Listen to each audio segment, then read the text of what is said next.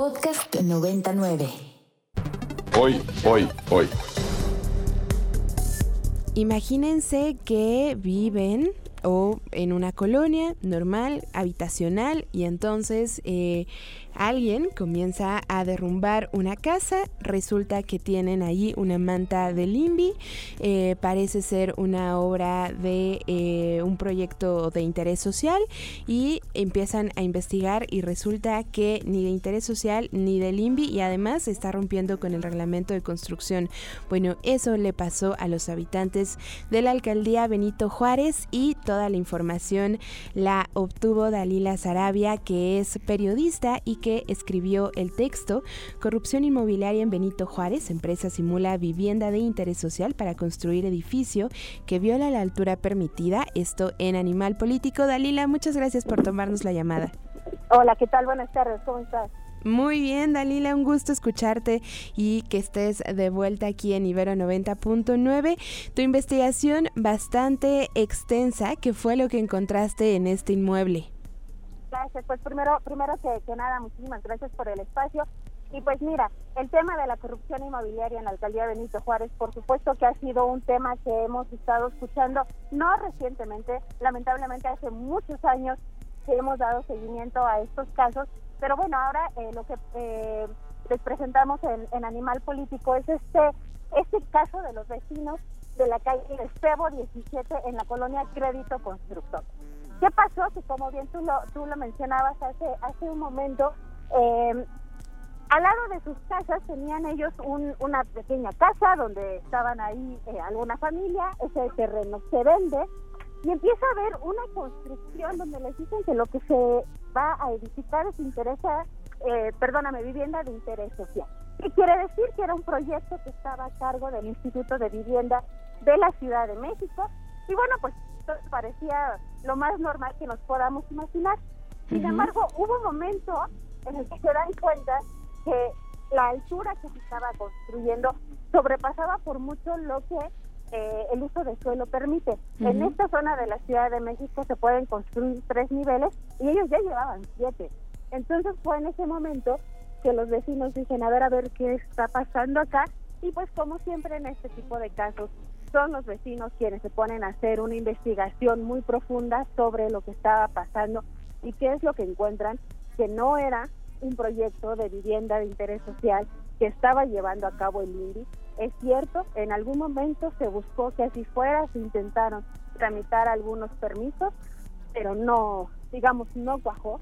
Y era una construcción eh, privada que estaba haciendo uso de una norma eh, recordarás tú, recordará tu auditorio, una norma muy polémica que es la norma 26, que lo que permitía era, por supuesto, que hiciéramos eh, viviendas de interés social en la ciudad, porque por supuesto que se necesita mucha vivienda accesible. Claro.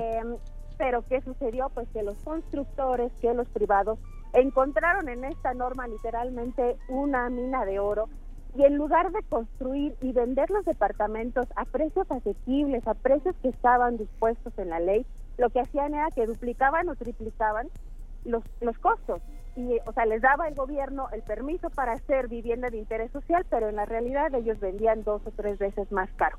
Es, bajo esta norma, quiero decirte que los vecinos de Febo 17 eh, se dan cuenta que qué estaba pasando. Además, la norma lleva ya muchísimos años suspendida justamente por este tipo de, eh, de casos de corrupción. Y bueno, para decirte que vamos contando cinco años en que los vecinos de la colonia Crédito Constructor han tenido que estar litigando en tribunales, ya ganaron.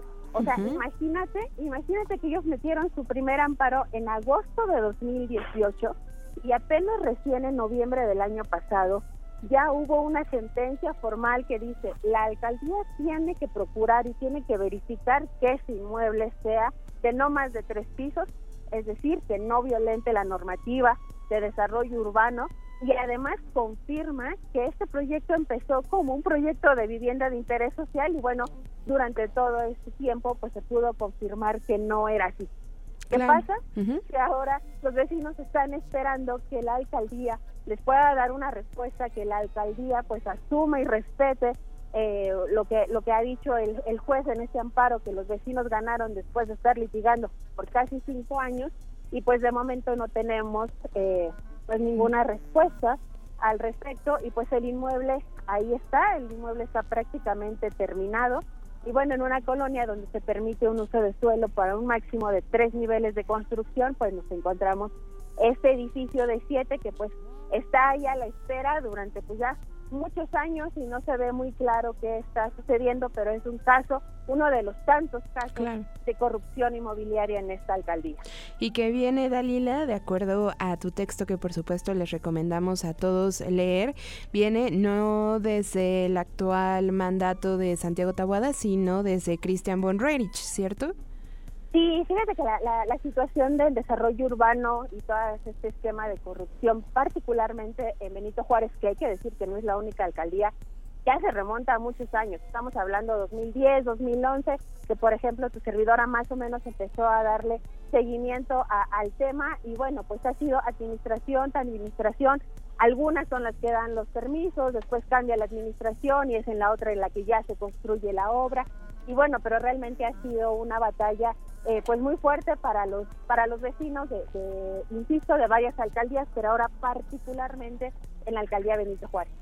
De acuerdo, tal cual lo dices, Alila, y pues también eh, interesante que le hayas dado seguimiento durante todos estos años. Finalmente, eh, ¿qué pasaría más bien? Eh, ¿Qué comunicados les ha dado también el alcalde actual? ¿Qué pretenden hacer los vecinos? No sé si tengan algún plan con este con este edificio.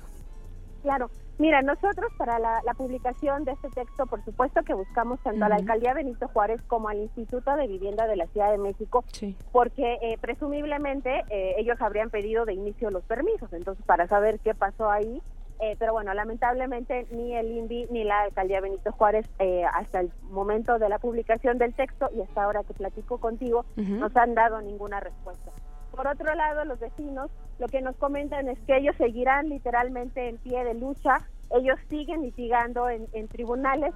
¿Qué sucede? Ya la, te, comentaba que el primer amparo que los vecinos metieron y que ya les daba 100% la razón, eh, ya es una sentencia, digamos, terminada, se tiene que acatar, pero lo que nos cuentan los vecinos es que la alcaldía Benito Juárez respondió a esta, a esta resolución diciendo, no, pues yo ya cumplí, y lo que muestran es un oficio de verificación del 2019, lo cual es un tanto, digamos, absurdo porque la resolución es de noviembre de 2022.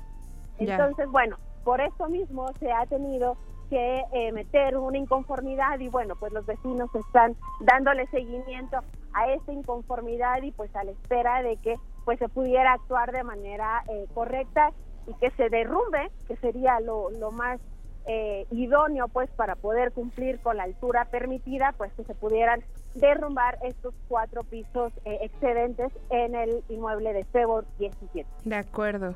Pues estaremos bien pendientes, Dalila, y de verdad muchísimas gracias por acercar estos temas a los lectores de Animal Político y también ahora a los radioescuchas de Ibero 90.9. No, pues muchísimas gracias a ti por el tiempo y estamos a la orden. Buenas tardes. Muy buenas tardes, Dalila. Dalila Sarabia es autora de Corrupción Inmobiliaria en Benito Juárez. Empresa simula vivienda de interés social para construir edificio que viola la altura permitida. Esto publicado en Animal Político.